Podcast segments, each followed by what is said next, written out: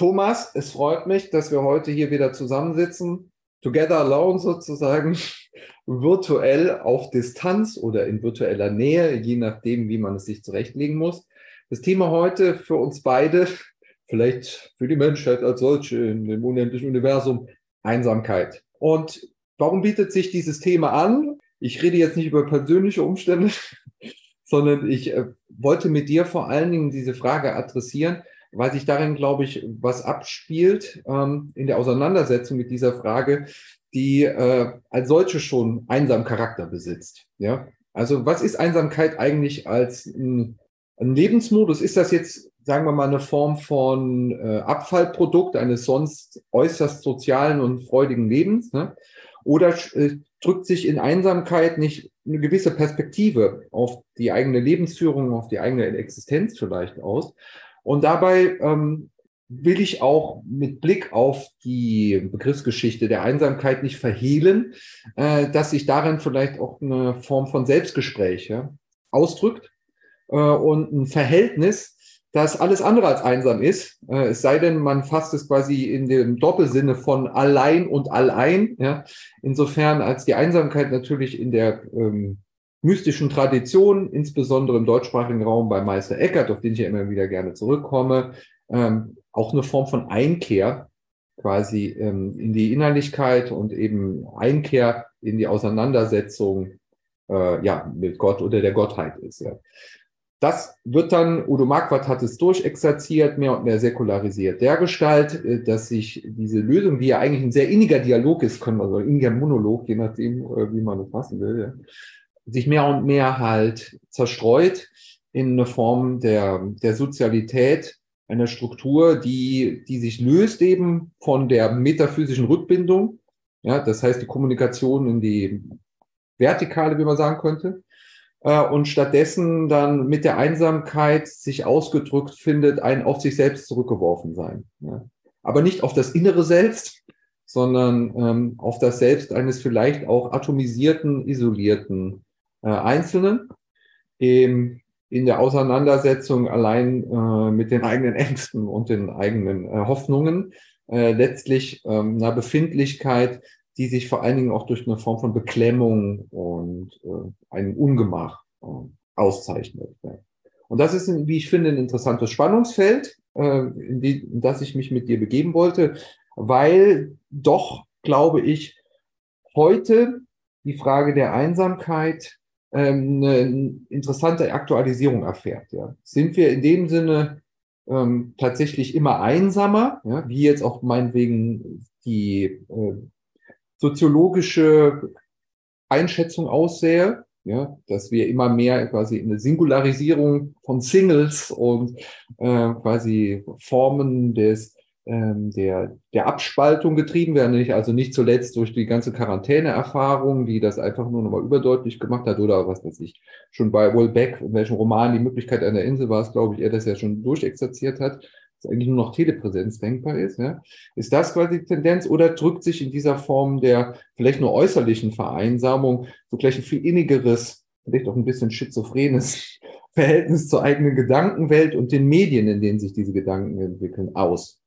Also Einsamkeit dann tatsächlich auch wieder als eine Form von äh, Innerlichkeit oder sogar Innigkeit der Kommunikation, die uns vor Augen führt, dass es vielleicht auch nie zu einer vollendeten Einsamkeit kommen könnte, auch wenn wir das nicht mit dem klassischen Begriff irgendwie äh, eines mystischen Gottes belegen wollten. Oder, oder zur vollständigen Nicht-Einsamkeit. Also äh, auch das Gegenteil könnte eventuell ja unerreichbar sein. Es könnte sein, dass wir uns immer im Spektrum bewegen zwischen einsam und ja, was ist eigentlich das Gegenteil zu einsam? Zweisam? Verbindung, Gemeinschaft oder so? Insofern kann man sich schon da überlegen, gibt es ein Spektrum zwischen vollständiger Einsamkeit und vollständiger Verbundenheit, die beide nicht völlig erreichbar sind. Ähm, das ist das eine, was mir dabei einfällt. Das andere, was mir dabei einfällt, ist, dass Einsamkeit ja auch partikulär sein kann. Also es, es gibt offenbar Einsamkeiten, die so funktionieren, dass ich in einer Hinsicht einsam bin. Also wenn du von den Medien sprichst, kann man sagen, ich bin vielleicht leiblich einsam, wenn ich allein auf der Couch sitze, aber in dem Augenblick, in dem ich mit anderen virtuell engagiert bin, bin ich in der Hinsicht ja nicht einsam. Das heißt also, Einsamkeit könnte sich zersplittern in verschiedene Hinsichten. Das wäre eben auch die Frage, die mich ähm, in der Vorbereitung beschäftigt hat. Woran mache ich eigentlich die Einsamkeit fest, wenn man jetzt mit Blick auf die Hinsicht spricht? Ne? Ist das ein eher körperliches Phänomen, die Einsamkeit? Gibt es so etwas ähm, stattdessen wie quasi einen Innenraum, der sich abschließt gegenüber der Außenwelt? Ja? Ähm, aber wie du schon zu Recht sagst, äh, ist da überhaupt etwas denkbar ähm, im menschlichen Leben, das nicht in irgendeine Form von, von Gemeinschaft umtritt? Ja. Und eben ist auch was denkbar, was sozusagen in vollständige Gemeinschaft tritt. Also äh, Einsamkeit äh, könnte ja was sein, das ist so eine alte Hannah Arendt-These, was äh, notwendige Bedingung ist für alles Mögliche und was man eigentlich auch nicht wirklich wegkriegt. Man kann das versuchen zu unterdrücken, zum Beispiel durch ähm, Dauerbeschallung oder durch Gemeinschaftszwang oder so. Aber die Einsamkeit, ähm, die wir alle mit uns haben, insofern zum Beispiel niemand in uns reingucken kann. Also zwar können Menschen mit uns resonieren, also resonieren und resonieren, und äh, das sind dann Formen von, von Vergemeinschaftung. Aber natürlich äh, sind wir mit uns selber in gewissem Sinne immer alleine, was natürlich nicht dasselbe ist wie einsam, aber ähm, das kann man übersetzen in eine Einsamkeit der Subjektivität, die einfach mit der Subjektivität zusammenhängt. Also jedes Subjekt ist einsam in einem bestimmten Sinne. Ähm, und das ist auch wichtig und man kann eben versuchen, das zu, zu dämpfen. Und ähm, eine These bei, bei Arendt ist ja zum Beispiel, dass äh, totalitäre, faschistische äh, Strömungen genau versuchen, diese Einsamkeit des Subjekts zu unterdrücken, was nicht geht, ähm, aber naja, sagen wir mal, bis zu einem bestimmten Grad ähm, doch von Erfolg gekrönt ist, insofern man irgendwie geschluckt wird von, von Gemeinschaft und Lärm und die eigentlich vorhandene Einsamkeit sozusagen zumindest nicht zum Austrag kommen kann. Und ähm, also das wäre doch die, die, die andere Überlegung. Denn Einsamkeit ist glaube ich, ambivalent, äh, was die Bewertung angeht. Also es, äh, es kann was Schlimmes sein, es kann auch was Krankhaftes sein. Ob da Anspielung auf die Diagnose, dass wir immer einsamer werden, ist wichtig, denn Einsamkeit kann einen ja auch zerstören. Ähm, kann aber auch was sein, was absolut bitter nötig ist ab und zu. Ja, wer ist dieser Mann dann? Ne? Und äh, was wird da zerstört? Mir schießt das Bild quer, das ist eine vielleicht Ausdruck dieser Para, also dieser Ambivalenz, vielleicht der, des Paradoxalen der Einsamkeit ist, äh, während man, dass man sich etwa in der anonymen Masse bewegt. Ja? Und da könnte man sagen, der auf sich zurückgeworfen ist, gleichwohl aber eingebunden in eine Dynamik äh, von Körpern, von, äh, von Öffentlichkeit etc. Ja? Und wenn nun das noch gekoppelt ist mit der Frage des Totalitarismus und der politischen Dimension, etwa die Einsamkeit als Refugium, als Ausgangsbasis für eine Eigenständigkeit und so weiter, dann stelle ich mir aber trotzdem in diesem Kontext äh, die Frage, kann ich denn selber in mich hineinschauen, wenn ich einsam bin? Oder werde ich da nicht selber unübersichtlich? Also wie ist die Phänomenalität mhm. Äh, der Einsamkeit. Ist das der Moment, wo ich merke, oh, ich sitze in einem Panzer und bin ein atomistisches Subjekt und ich habe keinen Kontakt zur Welt, ja? Äh, oder ist die Einsamkeit nicht dann noch äh, gerade ein Einsteigen in die in die Erfahrung, ähm, und das ist vielleicht auch der Unterschied zum Alleinsein, ja, dass da ganz andere Dinge durch mich hindurchgehen, die sich eben nicht einfügen lässt in die in die Orchestrierung durch die eingeübten, eingeschliffenen Abläufe, etwa in der alltäglichen Kommunikation mit meinem Umfeld. Ja, sondern dass da irgendwie eine andere Dimension aufgeht. Wohingegen jetzt das Alleine sein vielleicht treffend wäre ähm, für die politische Situation, dass ich mhm. merke bei der Anonymität der Masse, dass ich nichts gelte. Ja, also dass ich gewissermaßen da in meiner Bedeutung beschränkt bin und austauschbar bin und vielleicht genau in dieser Austauschbarkeit ja, ähm, einsam bin, also in dem mhm. Sinne alleine bin, dass, äh, dass ich jetzt keine besondere Rolle spiele. Gerade aber definiert bin als diese bestimmte Rolle, die ich von mir habe und die auch an mich herangetragen wird, etwa dann ähm, nicht irgendwie eine besondere Individualität zu entwickeln und die auch zu manifestieren, sondern mich einzupassen in diesen Ablauf. Mhm. dann alleine, ja. Aber in dieser Einsamkeit, ja, Ja, also wenn, ich, wenn du nach, der, nach dem phänomenalen Charakter fragst, äh, es, da gibt es natürlich, es kommt drauf an, gibt es natürlich verschiedene Varianten, ähm, je nachdem, welche der vielen Aspekte von Einsamkeit wir jetzt äh, schon erwähnt haben, man, man sich vornimmt. Ähm, ich denke, es gibt eine Art von seltsamem Übergang. Ich weiß nicht, ob du das teilst. Ich versuche es mal zu skizzieren ähm, wenn man irgendwie eingebunden ist in, in, Zusammenhänge, klar, in denen kann man auch einsam sein, also man kann auch einsam sein mit anderen, aber nehmen wir an, man ist irgendwie nicht einsam eingebunden in irgendwelche Zusammenhänge und ähm, nimmt sich dann da raus oder wird rausgenommen. Kann sein, dass das abends ist, äh, kann sein, dass das irgendwie am Wochenende ist oder sonst irgendwas, also so ein bisschen raus. Dann gibt es ja einen denke ich, ein Nachklingen von diesen Zusammenhängen im eigenen Kopf. Also man ist ja nicht direkt konfrontiert mit sich. Also Einsamkeit geht ja nicht an, sondern es gibt, denke ich, einen Übergang von einem ähm, Modus, in dem man bei den anderen, mit den anderen, durch die anderen hindurch ist, zu einem Modus, in dem man sich vielleicht selber trifft, äh, was auch immer das dann heißt, ähm, oder dann einsam, einsam wird. Und dieser Übergang ist, glaube ich, einer, in dem wie so wie so Fäden das Gemeinschaftliche noch nachwirkt. Also dann irgendwie Gesprächsfetzen, Gefühlsfetzen, wie irgendwelche Gedanken. Ähm, und dann kann sowas wie Einsamkeit irgendwann entstehen. Äh, es muss aber einen Übergang geben, in dem man zum Beispiel fühlt, es kann körperlich sein, oh, jetzt hier ist gar niemand mehr. Ich bin zwar in meinem Kopf noch bei den anderen, aber tatsächlich ist die Situation so, dass ich alleine bin und dann kann ich mich einsam fühlen. Ähm, oder es kann sein, ähm, dass ich sozusagen von einer Gemeinschaft in eine anonyme Masse wechsle, da bin ich nicht alleine.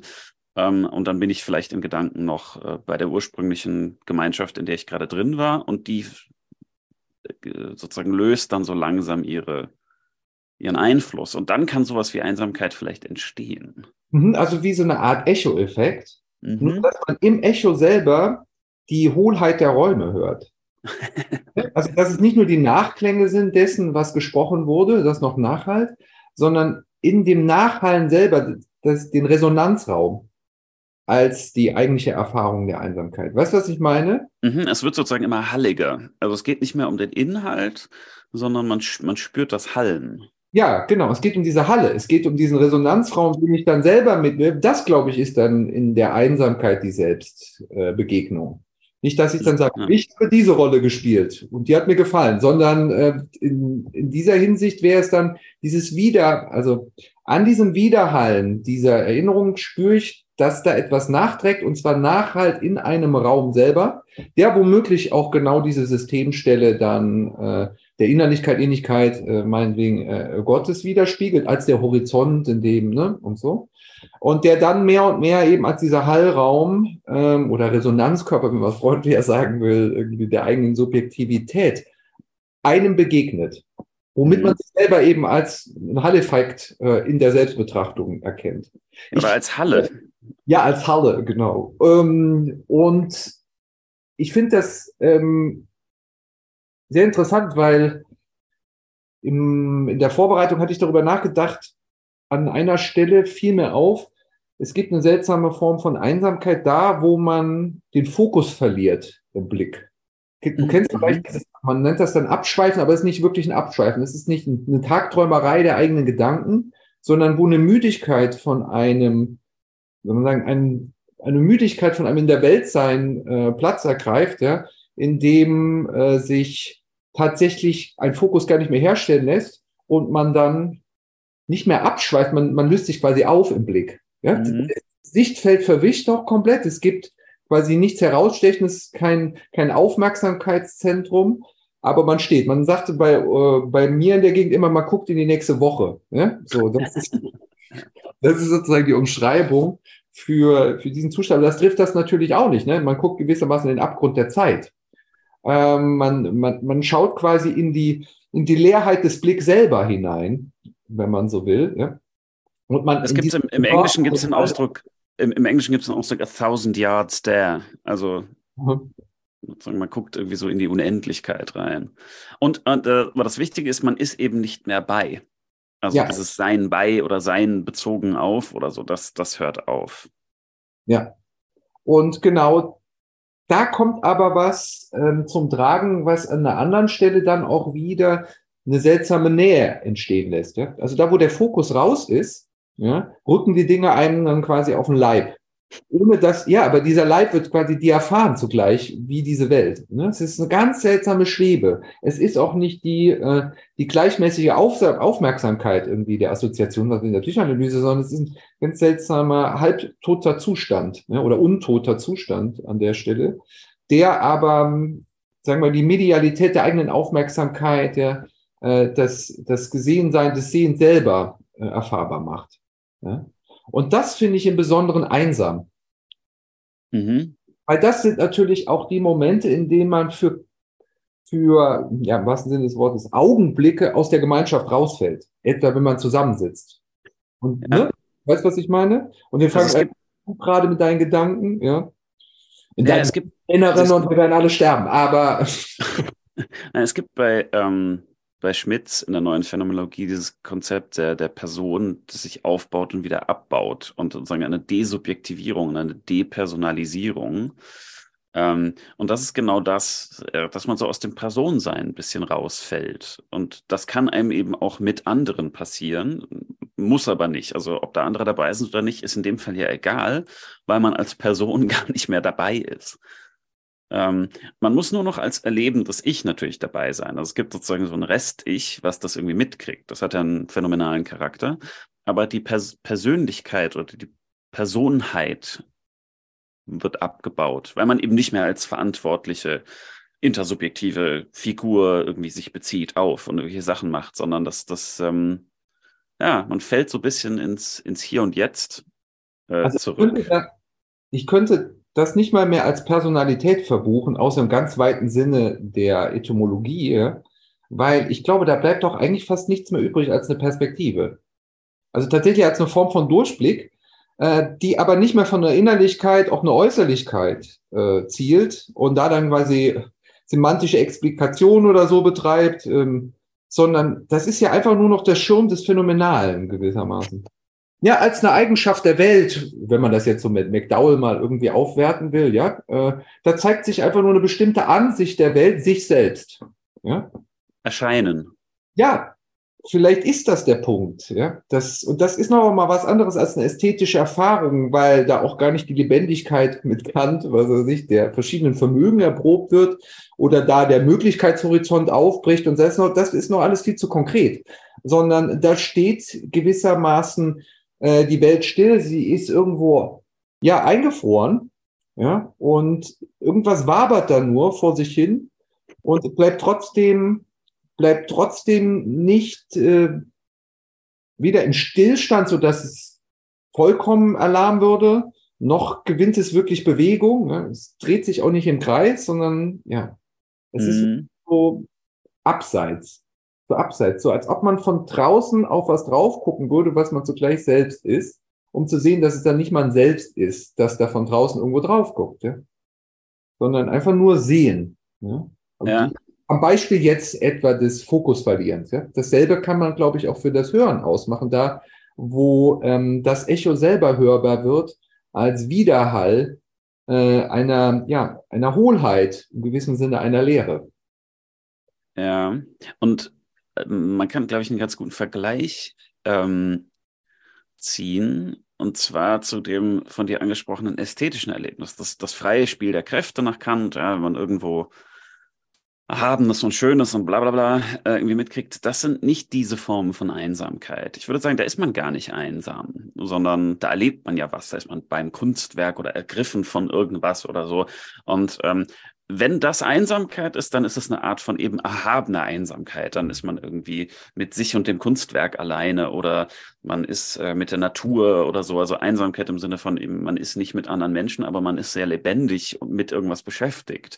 Und das ist nochmal eine ganz andere Einsamkeit als das, was du beschreibst. Also das wäre also ein, eine, eine weitere Kategorisierung, also wie persönlich und wie lebendig und wie aktiv sind diese Einsamkeiten. Und was du beschreibst, ist ja eigentlich ein völliger Verlust, also wie ich schon gesagt habe, eigentlich Verlust von Personenstatus, Verlust von Aktivität, Verlust von Fokus, also ein, ein ganz ja, fahle Einsamkeit. Aber es gibt eben auch auf der anderen Seite intensive Einsamkeiten, aktive Einsamkeiten.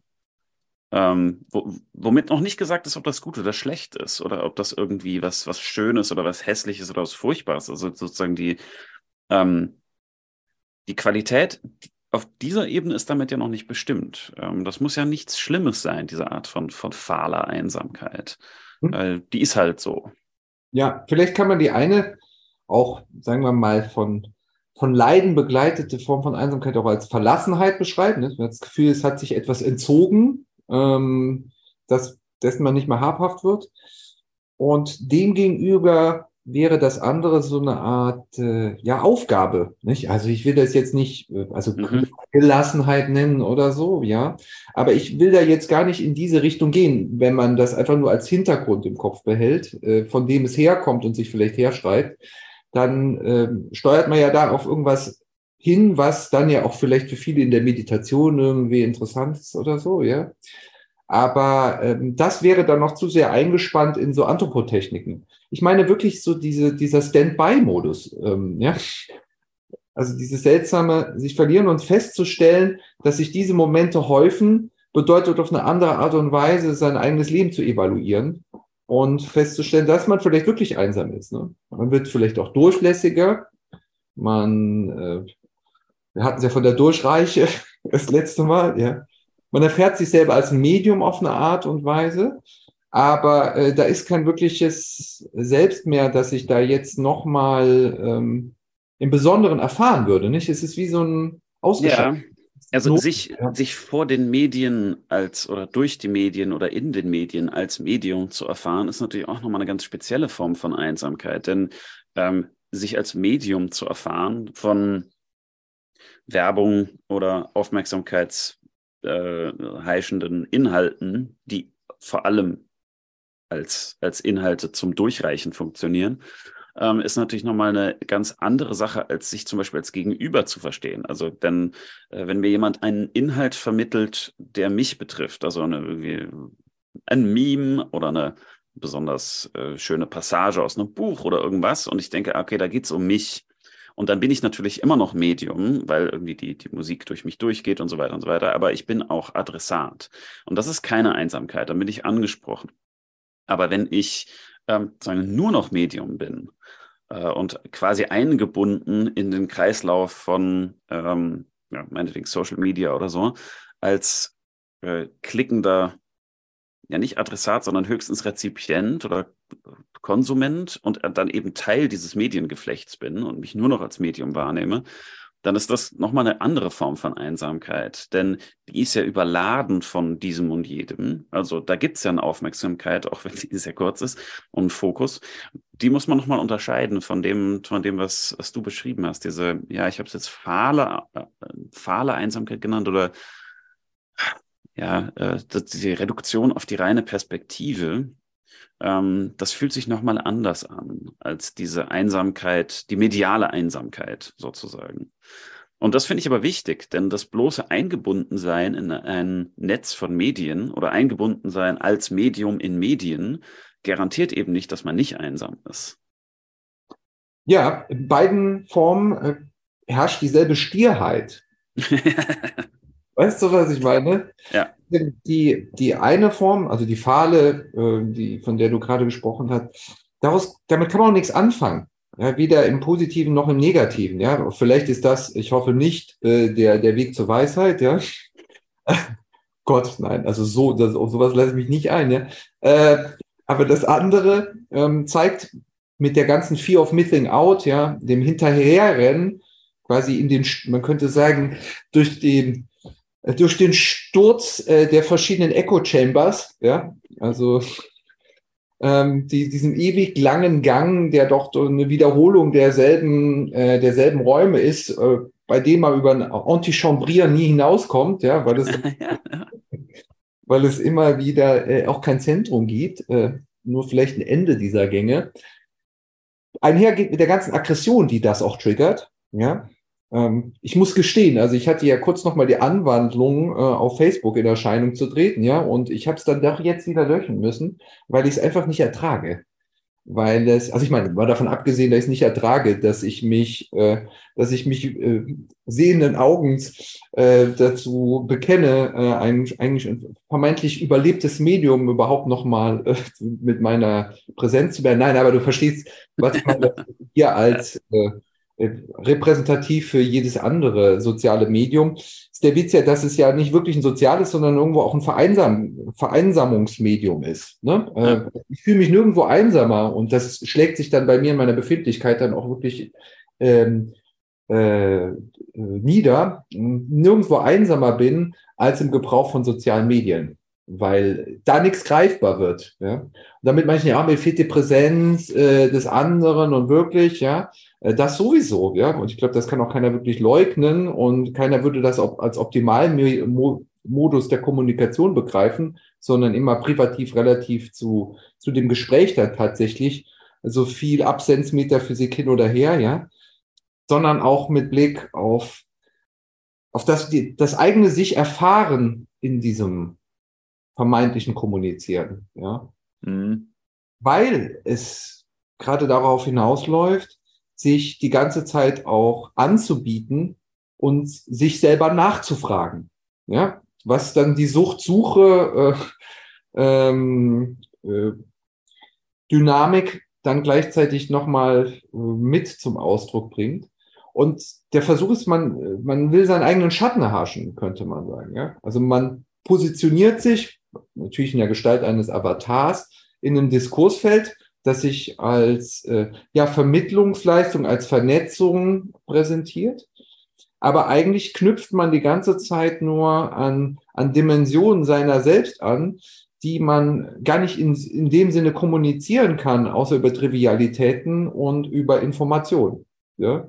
Und Information heißt sich der Ausbeutung preisgeben, ja, und auch der Selbstausbeutung preisgeben. Mhm indem ich darauf meine Narrative stütze und meine Timeline generiere oder sonst irgendwas. Ja.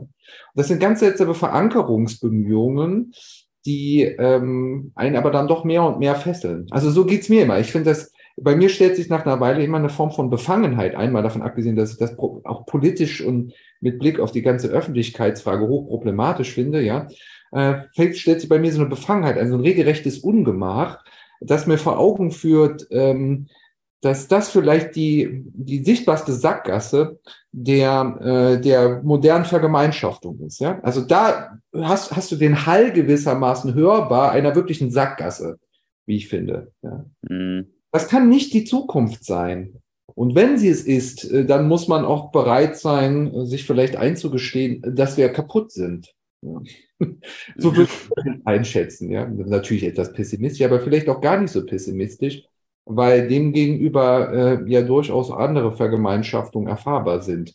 Und die Unabdingbarkeit sozialer Medien und all das, was wir uns ja jetzt irgendwie seit Mitte der Nullerjahre also einreden lassen, hier an ein Ende kommt. Ja, also auch die Vorstellung überhaupt, äh, dass das auch eben nur eine kontingente Erscheinung ist, die eine Hochphase hinter sich hat und sich jetzt auf eine andere Art und Weise mehr und mehr eine Marginalie verwandeln könnte, anstatt the place to be. Ja? Das hat ja auch was ungemein Befreiendes. Ja. ähm, ja, es hat was Befreiendes. Ähm, vielleicht, wenn man bereit ist, ähm, sozusagen die virtuelle Aktivität dann aufzugeben. Denn ich, ich, glaube, das ist das eigentlich Frustrierende an diesen ganzen Sachen, dass man natürlich was tut, aber eben nur dieser komische virtuelle, virtuelle Halt zurückkommt. Also ich, äh, damit meine ich nicht, dass das nicht auch sein Gutes hat. Ähm, für einen selber aber vielleicht nicht so. Also die Frage ist, fühlt man sich einsamer, wenn man auf Social Media ist oder fühlt man sich einsamer, wenn man alleine in der Wohnung sitzt und keine Ahnung, was liest, was hört oder auch nichts tut. Ich vermute fast, äh, irgendwo zu sitzen und nichts zu tun, ähm, ist zumindest eine andere und angenehmere Form von Einsamkeit als dieses äh, ja, Hallen im virtuellen Raum. Ja, vielleicht ist da der Unterschied nochmal äh, zu fassen zwischen Alleinsein und äh, Einsamkeit. Ja. Ich glaube, in sozialen Medien kann man wirklich nur allein sein. Ja? In dieser auch Doppeldeutigkeit, quasi komplett allein zu sein, gerade da, wo ich das Gefühl habe, hyperkonnektiv mit allem verbunden zu sein und äh, teilzuhaben an diesem Lebenspuls des gerade Gehenden, der Trends und so weiter und so fort. Ja. Was ja ein seltsames Bedürfnis ist, ja. Warum will man sich eigentlich fortwährend irritieren durch sogenannte Neuigkeiten? Ja? Ähm, als solch. Das ist, es gibt Neugierde, okay, ja, und ich glaube aber die, äh, die, die Neuigkeit auf Dauer gestellt hat ja diesen besonderen Sog, der dann tatsächlich diese, diese Fear of Missing Out triggert, bei der es tatsächlich ähm, um so ein Horror-Vakui-Phänomen geht. Ja. Und das heißt eine Unfähigkeit, ein Alleinsein ist, glaube ich, eine Unfähigkeit zur Einsamkeit in der Hinsicht. Ja. Aber das ist ja das, was ähm, Einsamkeit offenbar auch ähm, schlimm macht, oder zumindest zum Angstobjekt der Horror-Vakui, dass man denkt, in der Einsamkeit, vielleicht begegne ich mir nicht, sondern stelle fest, da ist halt nichts. Also eben ich als bloße Halle. Und deshalb wird Einsamkeit auch vermieden. Also was, was passiert, wenn man sich, sich selber konfrontiert und eben nicht ständig irgendwie dafür sorgt, dass, äh, dass man Input kriegt oder Output äh, generiert, sondern einfach nur so mit sich ist. Äh, was passiert da? Vielleicht gar nicht die, die eben die Angst vor der Selbstbegegnung, sondern die Angst vor der Abwesenheit von Selbstbegegnung, dass man feststellt, oh, da, da ist gar nicht so viel. Äh, oder da ist nur äh, Wirbel und, und Angst und Unsicherheit und ähm, dazwischen vielleicht ein viel zu kleines, äh, viel zu schwaches Ich. So. Vielleicht ist das eher die Angst vor der Einsamkeit, ähm, die darauf zielt, nicht so sehr auf die Selbstbegegnung.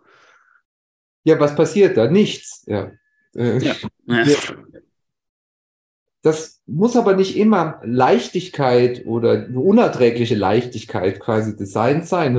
ähm, das ist auch nicht immer eine Schwebe, sondern die Dinge kriegen dadurch doch durchaus Gewicht. Ja? Man merkt nur, dass man sie nicht wirklich wägen kann an der Stelle. Ja? Das, also, das finde ich immer interessant, dass, dass man sich auch dezentriert sieht mit Blick auf äh, die eigene Gewichtigkeit im, im Ganzen. Ja? Das ist für mich auch ein manchmal auch schöner Moment äh, der Einsamkeit, äh, zu sehen, dass natürlich auch alles irgendwann ein Ende hat und, und nicht immer nur dieser ewige Anfang, ja.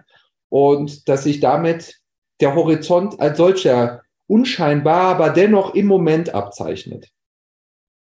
So als ob man eine Bühne wäre, auf der was passiert, aber eben auch passiert, indem es durchgeht, ja, und sich sozusagen verabschiedet äh, in der Form von Vergangenheit. Ja. Das ist das, was Hogrebe die szenische Existenz nennt. Da, ja, die Szene ist ja die Bühne. Mhm. Ähm, genau die wird dann halt spürbar. Ne? Wir haben es jetzt, wir haben es Halle genannt, jetzt haben wir es Bühne genannt. Also irgendwas zeigt sich da und das kann angenehm oder unangenehm sein. Ähm, oder erscheinen, haben wir es auch schon genannt. Ähm, also damit sagen wir eigentlich schon die ganze Zeit, der Einsamkeit äh, in ihren verschiedenen Facetten zeigt eigentlich was. Also es ist eine Form von, ich will ja, sagen, zeigen. ja, sie zeigt das Zeigen. Ähm, sie zeigt, das Zeigen an, könnte man sagen, ja. Also sie wollte erstmal nichts, aber ähm, ja, sie zeigt dieses Zeigen an, etwa wie ein Bühnenraum, ähm, ein Geschehen anzeigt, framed ähm, und die Aufmerksamkeit quasi fokussieren lässt. Aber dieser Bühnenraum gleichzeitig im Fokus äh, steht und damit alles andere äh, verblassen lässt. Und warum ist das schlimm? Also äh, man kann Einsamkeit ja suchen. Man kann ja sagen, oh Gott, ich, ich will endlich mal wieder einsam sein und auf mich zurückgeworfen und das ganze Zeug. So der, der, ähm, ja, das der, Säulen, der Säulenheilige und so. Aber natürlich ist Einsamkeit, wie du ja auch schon, auch schon gesagt hast, ist ja auch ja, pathogen. Also zu viel Einsamkeit ist schlecht. Nicht nur, weil es sich schlecht anfühlt, sondern weil es ungesund ist. Und ähm, das heißt, wir haben also was, was einerseits eine, eine epistemische, also eine erkenntnisphänomenale Dimension hat und andererseits doch eine, eine klarerweise ja, gesundheitliche. Einerseits gut, andererseits schlecht. Also auch da wieder eine starke Ambivalenz. Ähm, und in beide Richtungen kann man fragen, warum ist das gut und warum ist das eigentlich schlecht? Äh, natürlich kann man sagen, oder sagen wir jetzt, äh, Einsamkeit als Vernachlässigung oder Alleingelassenheit, ähm, zum Beispiel, weil ein soziales Tier ab und zu auch doch mal eine Umarmung braucht oder mal ein paar Worte mit anderen zu sprechen, ist ja auch jetzt nicht falsch. Ähm, und wir wissen, dass uns das krank macht, wenn wir das nicht haben. Insofern ist Vereinsamung ähm, Gift in dieser Hinsicht für einfach für das soziale Wesen. Das ist irgendwie sehr gut nachvollziehbar. Ähm, und es ist auch klar, dass auch ein soziales Wesen an seine Grenzen kommt, weshalb es manchmal auch gut ist, nicht zu sozial zu sein und so weiter. Also das ist, es gibt diese trivialen Grenzen von, von Einsamkeit oder Vergemeinschaftung. Ja, es gibt zu viel und es gibt zu wenig und daraus erklärt sich, warum es gut oder schlecht ist. Aber ähm, es scheint ja noch mehr dabei zu geben. Also Einsamkeit ähm, wird ja nicht einfach nur medizinisch, gesundheitlich äh, irgendwie so bewertet, sondern das hat ja noch eine Qualität drüber. Und du hast ja den Mystizismus schon angesprochen, dass in der Einsamkeit irgendwie Sachen passieren können. Und das scheint, und scheint mir doch was Anthropologisches zu sagen. Also es gibt, ähm, was du sicher kennst, äh, von Werner Herzog, die Stelle mit dem Pinguin, mhm. wo der einsame Pinguin auf die Berge zuläuft. Und ja. Werner Herzog das auch entsprechend kommentiert, findet man auf YouTube. Werner Herzog Pinguin schnell gefunden. Ähm, aber es ist eben die Frage, ob Tiere sowas empfinden können. Jedenfalls scheint es eine spezielle Auszeichnung des Menschen zu sein, Einsamkeit nicht nur als medizinisches Problem äh, zu, zu haben, sondern irgendwie als ähm, ja, Wert und Angst. Ja, ich finde es witzig. Also äh, man könnte, ich, mir kommt gerade der Gedanke an der Stelle nicht, äh, ob wir vielleicht diese Fähigkeit der ästhetischen Betrachtung, des Kontemplieren, des Innehalten so haben, damit wir quasi uns nicht fortwährend wie dieser Pinguin ins Nichts begeben. Ja. Jedes Mal aufbrechen. Ich, wir sind, glaube ich, in der Hinsicht äh, sehr nichtsaffin. Ja? Mhm. Und der Sog, also natürlich auch im Sinne des Thanatos, ist sehr stark, äh, der Bezug dazu. Ja? Und vielleicht ist gerade diese Einsamkeit fast so eine Präventivmaßnahme, in der wir gerade noch äh, die Handbremse gezogen bekommen, äh, bevor wir quasi diesem Instinkt irgendwie nachgehen, äh, wie, wie die Motte irgendwie im Flug ins Licht oder so. Das, ah, also ja. Einsamkeit als Einkehr im Gegensatz zur geraden Linie in den Abgrund. Sozusagen. Ja, es ist dann sozusagen die Einkehr des eigenen Nichts, meinetwegen. Nichts, dieses Nichts ähm, in der Unendlichkeit, die intensives Nichts, nicht dieses extensive Nichts in der schlechten Unendlichkeit. Und ähm, das ja auch, wie du ähm, schon angedeutet hast, positiv-negativ besetzt sein kann, wie im Sinne eines Pharmakons, äh, im, im, Sinne irgendwie eines Heilmittels und gleichzeitig eines Giftes, je nach Dosierung. Ja? Und auch, ich meine, das Deutsche gibt es nicht so her, aber im Englischen äh, Solitude wäre ja eine eigentlich affirmative Bezugnahme auf ähm, im Gegensatz zu Loneliness oder Lonesomeness oder so, ja, die, die genau dann sozusagen diese negative Dynamik aufmachen. Ja. Deshalb heißt Supermans Festung ja auch die Fortress of Solitude. Okay. Mhm. Supermans, ja. ja. Genau. Und ähm, ja, wenn es dann eher um so Untermenschen geht, äh, wie uns, Cowboys, die nicht mehr rauchen dürfen oder so, dann, ähm, dann, dann sind wir natürlich eher an dem Punkt, äh, wo man dann hin soll mit der, mit der Begierde nach dem Horizont, in dem man hineinreitet, ja, in die große Sonne, die uns alles schluckt, was ja eigentlich eine wunderbare Antizipation des Endes des Universums ist, wenn man das mal oder zumindest unserer Galaxie. Ähm, oh, ja, irgendwo ist da was verborgen, ja.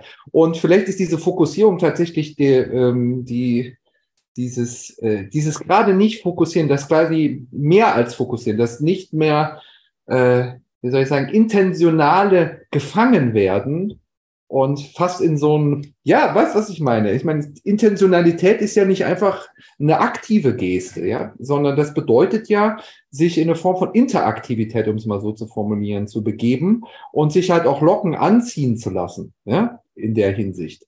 Das heißt, man richtet sich aus auf etwas, um quasi davon dann in den Sog geraten, äh, in den Sog zu geraten, ja, in gewissen, in dem Handlungen ähm, ausgelöst werden und damit Abläufe äh, initiiert werden, ja. Und dieses Rausziehen aus dem Fokus und nicht jetzt nur rauszoomen, sondern diesen Fokus selber nehmen, heißt sich quasi scheintot stellen. heißt sich quasi rausnehmen und sich genau diesen Bezügen entziehen und damit aber sich nicht zurückziehen. Ja, das meine ich wäre dann eher dann auch wieder das konfrontiert werden mit dem eigenen Alleine sein und oh, Und irgendwie, ich muss mich dran erinnern, irgendwie gab es mal eine der lächerlichsten Momente von Trauer, die ich erlebt habe, war eine Diskussion, wo mir dann einer, der irgendwie, äh, das war, keine Ahnung, äh, noch äh, in, äh, in meinen Teenagerjahren, ja, sich jemand dann ähm, äh, dahingehend outete, meinte ja, dass die Johnnies nicht mehr klatschen. Ja? Und das mit so einer traurigen Stimme sagte, ja, äh, dass man das Gefühl hat, dass da irgendwie eine Welt zusammengebrochen ist. Ja? Und äh, das kann dann auch eine Form von Alleinsein bedeuten. Ja? und eine Form von Drama darstellen. Aber damit ist das, aber das heißt nicht sozusagen sich vollkommen rausnehmen und quasi neben sich stellen, ja, äh, mhm. äh, rausgeblieben sein. Ja.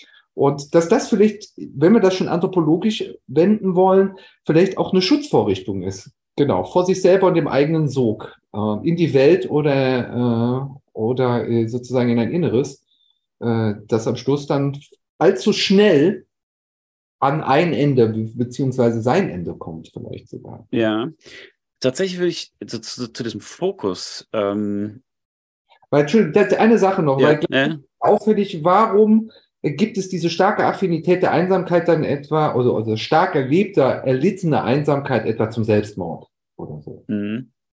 Und ich glaube, es hat schon damit zu tun, dass in der Einsamkeit das im Besonderen heranrückt, aber die Erfahrung der Einsamkeit, das doch nochmal irgendwie zu distanzieren erlaubt, etwa indem ich darunter leide oder so, ja? indem ich es überhaupt konfrontiere und es mir damit gegenüberstelle, mich damit vielleicht auch nochmal absetze, wenn es um diese negative Erfahrung von Einsamkeit geht oder wenn ich es einfach, ja, äh, let it go sein lassen, in der Hinsicht dann wirklich rauszoome und mich sogar noch davon löse und irgendwo nie, mehr, nirgendwo mehr stehe, ja, mhm. äh, quasi im Nichts. The View from Nowhere. Ja, ähm, auch da wieder eine interessante Unterscheidung. Ne? Man kann ja sagen, es gibt äh, verzweifelte Einsamkeiten und es gibt zufriedene Einsamkeiten und es gibt Formen des Alleinseins und da, deshalb komme ich auf den Fokus zurück. Zum Beispiel, wenn man liest, alleine irgendwo sitzt und liest und ähm, wir sind völlig absorbiert von dem, was wir lesen dann würde ich das selber nicht als einsam beschreiben. Also ich würde es gar nicht beschreiben, weil ich absorbiert bin, aber wenn ich im Nachhinein gefragt werde, war das keine einsame Erfahrung. Und äh, das liegt, glaube ich, daran, dass der Fokus so stark ist. Also ich bin eben reingezogen in das Denken eines anderen Menschen ähm, oder ich bin überhaupt reingezogen ins Denken und das ist in gewissem Sinne keine einsame Erfahrung. Ähm, oder zumindest eine Erfahrung, die ich, die ich nicht einfach so als einsam beschreiben würde äh, weil dieser Fokus noch da ist. Also das scheint mir ein wichtiger Punkt zu sein, dass Einsamkeit und, und Fokus irgendwie konfligieren. Ähm, aber vielleicht auch nicht, vielleicht gibt es auch fokussierte Einsamkeiten. Ich, ich finde es sehr schwierig, ähm, da so, so Labels zu verteilen. Brauchen wir auch gar nicht unbedingt, weil wir mehr an den Phänomenen arbeiten. Zugleich denke ich, dass das Denken, auch das, das Philosophieren in dem Sinne eine einsame Tätigkeit ist, weil es gar nicht so viele Leute gibt, mit denen man es teilen kann. Also selbst wenn das Lesen und das Schreiben sich nicht einsam anfühlt, gibt es dann doch Momente, in denen, ja, in denen man irgendwie so auf so einen Gipfel geklettert ist. Und das fühlt sich überhaupt nicht einsam und dann steht man da und dann kann es ein bisschen einsam werden. Vielleicht, wenn der Fokus ähm, nicht mehr so stark ist, wenn der Weg gegangen ist, irgendwie das, das Stück geschrieben oder der Text irgendwie verstanden und gelesen und der Fokus ein bisschen nachlässt, dann kommt die Einsamkeit und dann guckt man vielleicht, äh, wo noch, wo noch jemand ist. Mhm. Aber ja. daran finde ich jetzt interessant, äh, dass du sagst, dass man das eigentlich mit nicht so vielen Menschen betreiben kann. Und dieses Treiben von Philosophie, ja, das sich damit beschäftigen, ist ja eigentlich in dem Sinne fokussierte Angelegenheit, die aber, wenn ich für mich spreche, gar nicht aus ähm, dieser Aktivität äh, erwachsen ist. Ja. Ähm, in dem Sinne, dass es eher tatsächlich Momente sind, die einen rauskegeln und die dann Rechenschaft verlangen vor einem selbst. Ja, also es ist wie ein, für mich ist es nachträglich ja. einsortieren äh, denken. Und daraus habe ich dann ein Geschäft gemacht, um, um es mal ganz böse zu sagen, und mich selber in dem Treiben eines Betriebs eingerichtet, ähm, der das quasi routinemäßig durchspielt und uns damit an vielen Stellen oder vielleicht konstitutiv verfehlt. Gerade diese Einsamkeit. Ich glaube, auch die Philosophie heute ist eigentlich nur alleine. Ja? Und dann auch vielleicht in ihren Konstruktionen wirklich allein in dem Doppelsinn, dass sie, dass sie sich, dass sie fast hysterisch hin und her schwankt zwischen allein und allein. Ne? Ähm, das Gefühl einerseits die, äh, den Sinn des Lebens zu klären, ja, und äh, andererseits aber sich mit äh, doch nur mit einer Haarspalterei zu beschäftigen, ja, die seltsam kontaktlos bleibt. Und tatsächlich diese ganzen irgendwo auch spannenden Dimensionen, wir hatten es auch schon mal davon, äh, wo das Denken selber äh, zu einem meinetwegen widerhallenden Medium wird, mehr und mehr ausblendet. Was eben auch hieße, ist als Lebenskunst, als Lebensführung und so weiter zu betreiben oder es eben gar nicht mehr treiben, sondern äh, sich davon quasi äh, ja gefangen nehmen zu lassen, sich darauf mhm. einlassen, ja?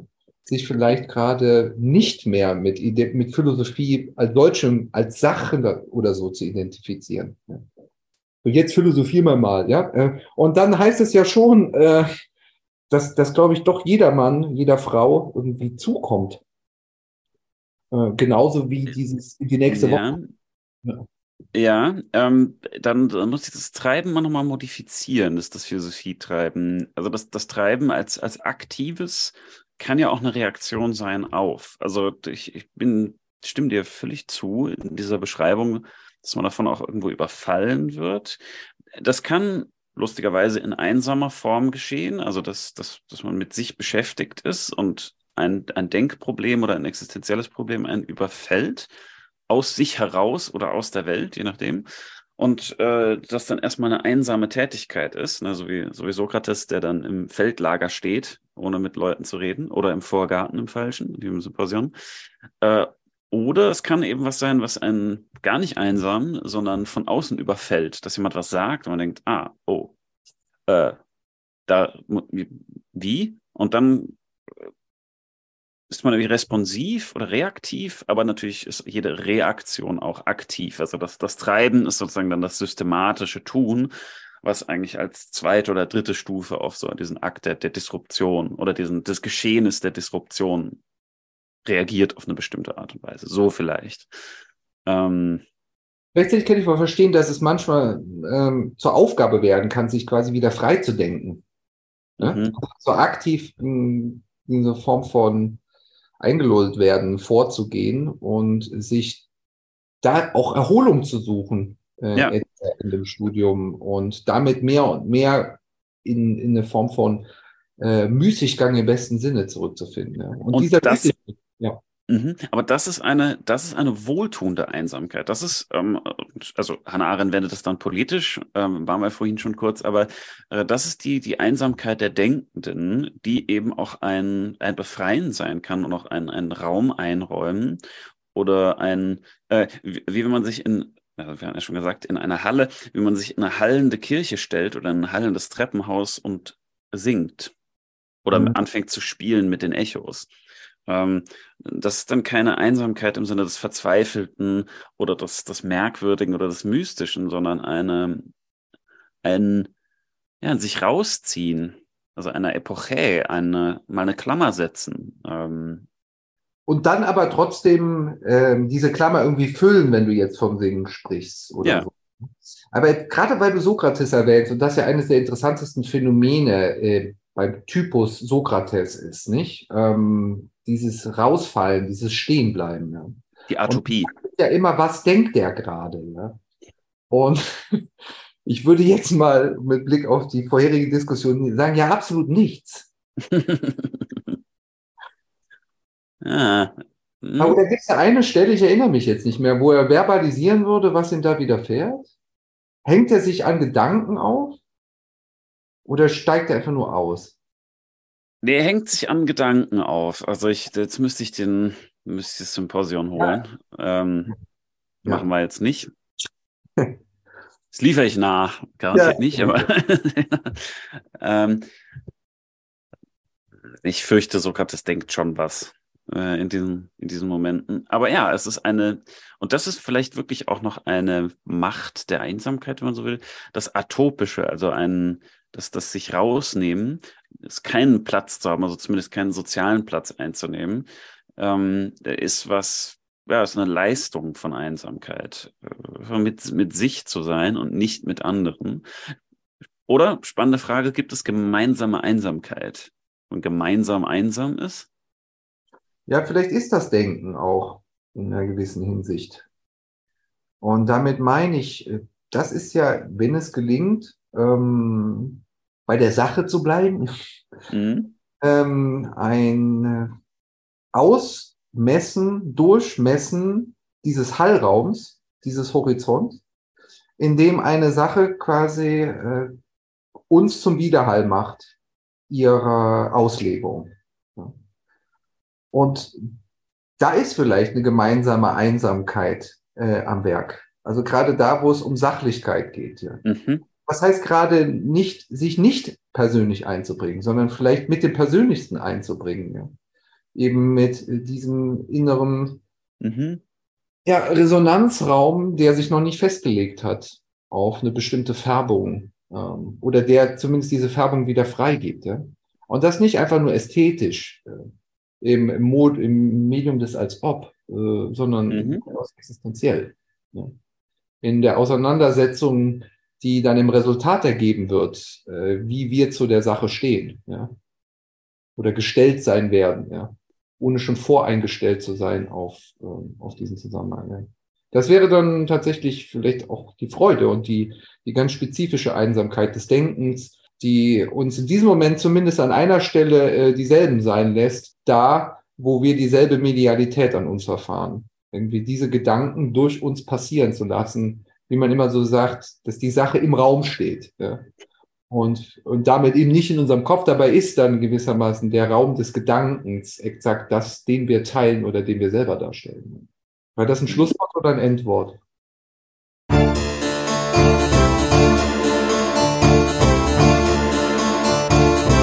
Arnold and Arnold. Arnold.